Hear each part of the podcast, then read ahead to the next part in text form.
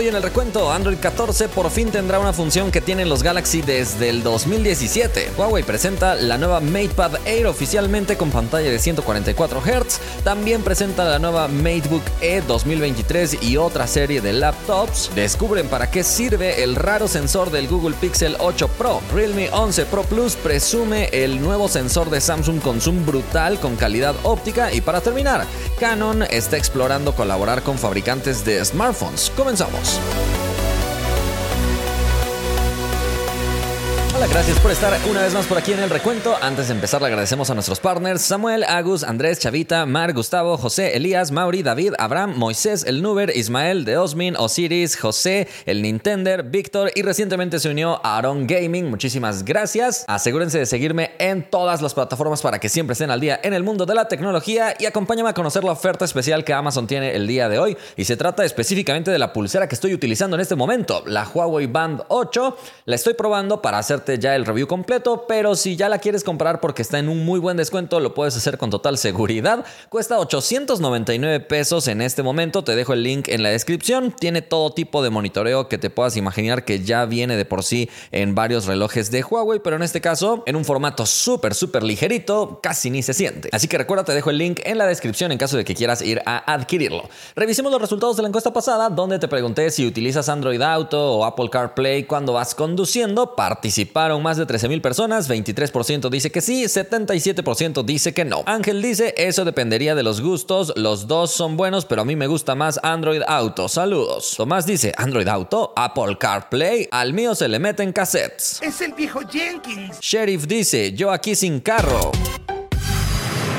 Vamos a la primera noticia. Android 14 está por estrenar una característica que Samsung ya tenía desde el 2017. Y es por eso que yo prefiero las capas de personalización, aunque hay varios usuarios que prefieren Android puro, que ya sabes, yo le llamo Android Google porque de puro no tiene nada, está repleto de características de Google, pero parece que esta alianza de Samsung y Google está dando como resultado también ver el desarrollo que Samsung ya había logrado en su capa de personalización, trasladarse a Android puro, y una de esas características es la capacidad de abrir dos aplicaciones al mismo tiempo en la pantalla pulsando simplemente un botón. Es decir, yo sé que en la actualidad ya podríamos abrir dos aplicaciones en pantalla dividida desde hace mucho tiempo, que dicho sea de paso, Samsung fue el primero en hacer eso también, pero en este caso me refiero a la capacidad de crear un atajo donde estén dos aplicaciones ya vinculadas y que con pulsar ese atajo se abran al instante estas dos aplicaciones. Esta función se llamará parejas de aplicaciones y como te digo llegará con Android 14, también estarán unidas en la lista de aplicaciones recientes de la multitarea. E insisto, es algo que en Samsung se lleva viendo desde hace muchos años, así que para los usuarios Galaxy no es una sorpresa, pero para los usuarios no Galaxy podría ser algo novedoso.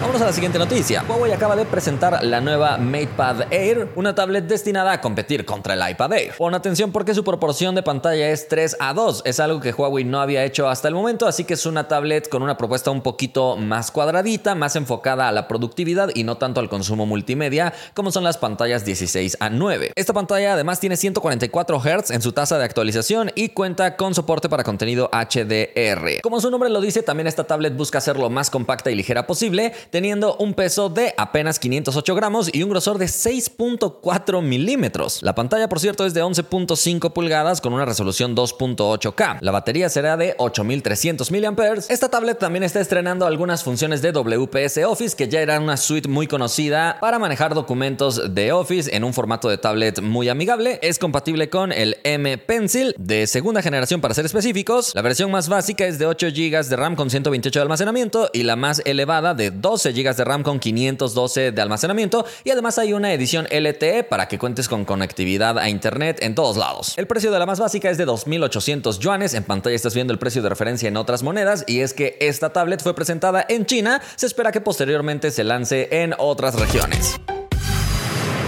Vámonos a la siguiente noticia. Huawei también presentó el día de hoy una nueva tablet que al mismo tiempo es laptop porque tiene Windows. Se trata de la versión 2023 de la MateBook E. Esta es de mis favoritas, tiene una pantalla de 12.6 pulgadas con tecnología OLED y 120 Hz en su tasa de actualización. También cuenta con soporte para el M Pencil, tiene un peso de 699 gramos y un grosor de 7.99 milímetros. La proporción de la pantalla es 16 a 10 y su resolución es de 2560 x 1600 píxeles. Por supuesto, es multitáctil con 10 puntos. Y al parecer en este caso no traerá procesadores Intel de la décimo tercera generación, sino décimo segunda. Contará con 16 GB de RAM y versiones de 1 TB de almacenamiento o 512 GB.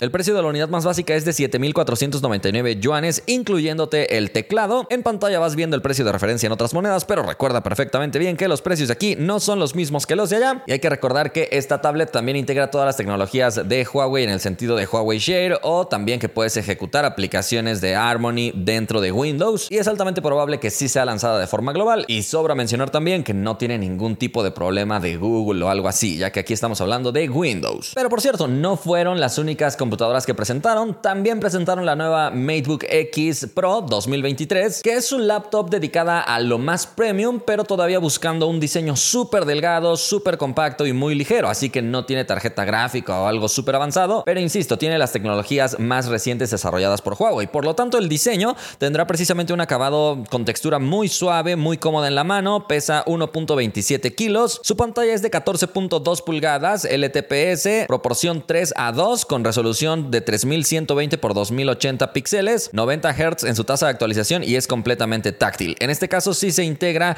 procesador Intel de la tercera generación y soporta hasta 32 GB de RAM con hasta 2 TB de almacenamiento. La batería es de 60 watts hora, tiene dos puertos Thunderbolt 4, otros dos puertos USB-C y un jack de 3.5 milímetros. La cámara frontal es HD y tiene 6 altavoces con 4 micrófonos. El modelo más básico es de 16 GB de RAM con 1 TB de almacenamiento a un precio de 9.999 yuanes. En pantalla ves el precio de referencia en otras monedas. Por cierto, este modelo ya está en preventa aquí en México a un precio de 49.999 pesos en caso de que lo quieras considerar. Pero bueno, para otros países no sé si ya lanzaron su precio oficial o algo así, pero podrías quedarte por ahora con los precios de referencia de lanzamiento en China. Otra computadora que presentaron fue la nueva MateBook 16S 2023. Atención con esta porque llega con procesador Intel de la tercera generación, pero hablamos del Core i9. Esta computadora al ser más grande y no buscar ser tan ultra compacta, integra más poder todavía, tiene un peso de 1.99 kilos, pantalla de 16 pulgadas IPS, hasta 32 GB de RAM con 2 teras de almacenamiento, batería de 84 watts hora, tiene dos puertos USB-A 3.2 de primera generación, un puerto USB-C con DisplayPort, otro puerto USB-C con Thunderbolt 4, salida HDMI y jack de 3.5 milímetros. En este caso la cámara frontal sí es Full HD, dos altavoces y dos micrófonos. El precio de la edición más básica que viene con Intel Core i5, 16 GB de RAM y 1 TB de almacenamiento es de 6.999 yuanes. En pantalla estás viendo el precio de referencia en otras monedas, aunque recuerda que los precios de aquí no son los mismos que los de allá. Y por supuesto, la versión con Core i9 estará mucho más cara. Finalmente, también presentaron la MateBook 14S. Esta otra vez busca ser un poco más compacta, pero no tan ligera. Tiene un peso de 1.43 kilos, pantalla de 14.2 pulgadas IPS con resolución de 2520 x 1680 con proporción 3 a 2. También integra procesadores de la tercera generación de Intel, hasta 16 GB de RAM y 1 TB de almacenamiento. La batería es de 60 watts hora, integra un puerto USB 3.2 de primera generación, un puerto USB-C con DisplayPort, otro puerto Con Thunderbolt 4, salida HDMI y jack de 3.5 milímetros con cámara HD. En este equipo también tendremos como edición tope el procesador Intel Core i9, pero la unidad más básica viene con Core i5 a un precio de 6.799 yuanes. En pantalla estás viendo precios de referencia en otras monedas. Vámonos a la siguiente noticia. Acaban de descubrir para qué sirve el extraño sensor del Google Pixel 8 Pro. Y es que hace unos días estábamos presentándote las imágenes filtradas de este equipo que está a punto de ser presentado y nos preguntábamos para qué sería ese sensor. Algunos apostaban porque era un sensor LIDAR como el del iPhone para escanear la profundidad con mucha precisión. Otros podríamos opinar que era un sensor de temperatura de luz ambiental, pero ahora resulta que es un sensor de temperatura corporal. Y es que se acaba de filtrar un video como tutorial de cómo se utiliza utilizaría este sensor y realmente es demasiado extraño ya que te lo tienes que colocar lo más cercano que puedas a la frente sin que llegue a tocarla y hasta ahí todo podría parecer normal. Dices, ok, me está escaneando la temperatura, pero después tienes que girarlo alrededor de tu frente hacia un costado para terminar la lectura, algo que creo que nadie va a utilizar en la vida práctica, pero bueno, tú déjame saber tu opinión con respecto a este tipo de sensores. El Google Pixel 8 Pro no sería el primero en integrar un sensor de temperatura corporal, ya hemos visto algunos otros, el que me viene a la memoria es un Umidigi de gama media baja. Así que realmente no es un sensor que llame demasiado la atención, pero dime si estás de acuerdo con la incorporación de él en el próximo Google Pixel 8 Pro. Vamos a la siguiente noticia. Realme 11 Pro Plus está presumiendo el sensor ISOCELL de Samsung llamado HP3 por una exagerada y tremenda calidad en zoom. Y es que últimamente el zoom está tomando mucha relevancia eh, dentro de los dispositivos móviles, pero en la gama media no se pueden dar el lujo de estar poniendo un lente especial telefoto, así que Realme ha hecho algo muy interesante en colaboración con Samsung, se dice que han trabajado muy de cerca para presentar este nuevo sensor ISOCELL de 200 megapíxeles, que curiosamente su nombre eh, parece ser un sucesor del sensor que se utiliza en el Galaxy S23 Ultra, que es el HP2, pero a pesar de que sea el HP3 no significa que sea sucesor. Yo sé, hacen cosas raras a veces. Pero lo más curioso de esto es que este sensor es capaz de ofrecer una imagen del sensor recortada para tener una excelente calidad óptica prácticamente de zoom, llegando hasta 4X, manteniendo una calidad que te digo es suprema. En este caso, Ben Sin de XDA nos compartió algunas de las fotografías que tomó con este dispositivo en una sesión exclusiva que tuvieron medios estadounidenses con Realme, lo cual parece irónico porque Realme no se vende en los Estados Unidos, pero bueno, de hecho ya nos da un vistazo de este dispositivo, aunque ya fue presentado en China, pero vámonos a ver los ejemplos,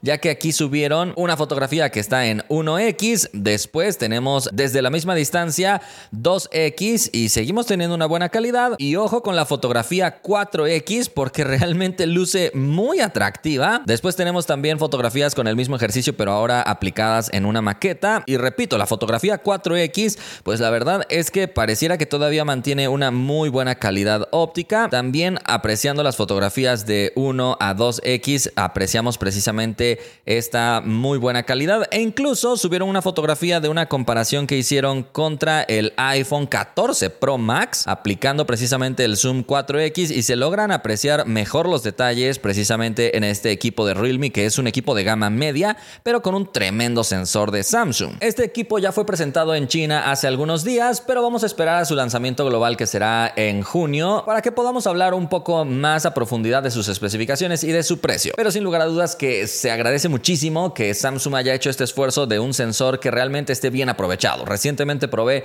el Redmi Note 12 Pro Plus 5G y a pesar de que tiene un sensor de 200 megapíxeles, en el apartado de zoom no se aprovecha para nada. Su zoom es muy malo y ojalá más fabricantes estén perfeccionando el zoom aprovechando los sensores de alta resolución que traen integrados varios smartphones, incluida la gama media.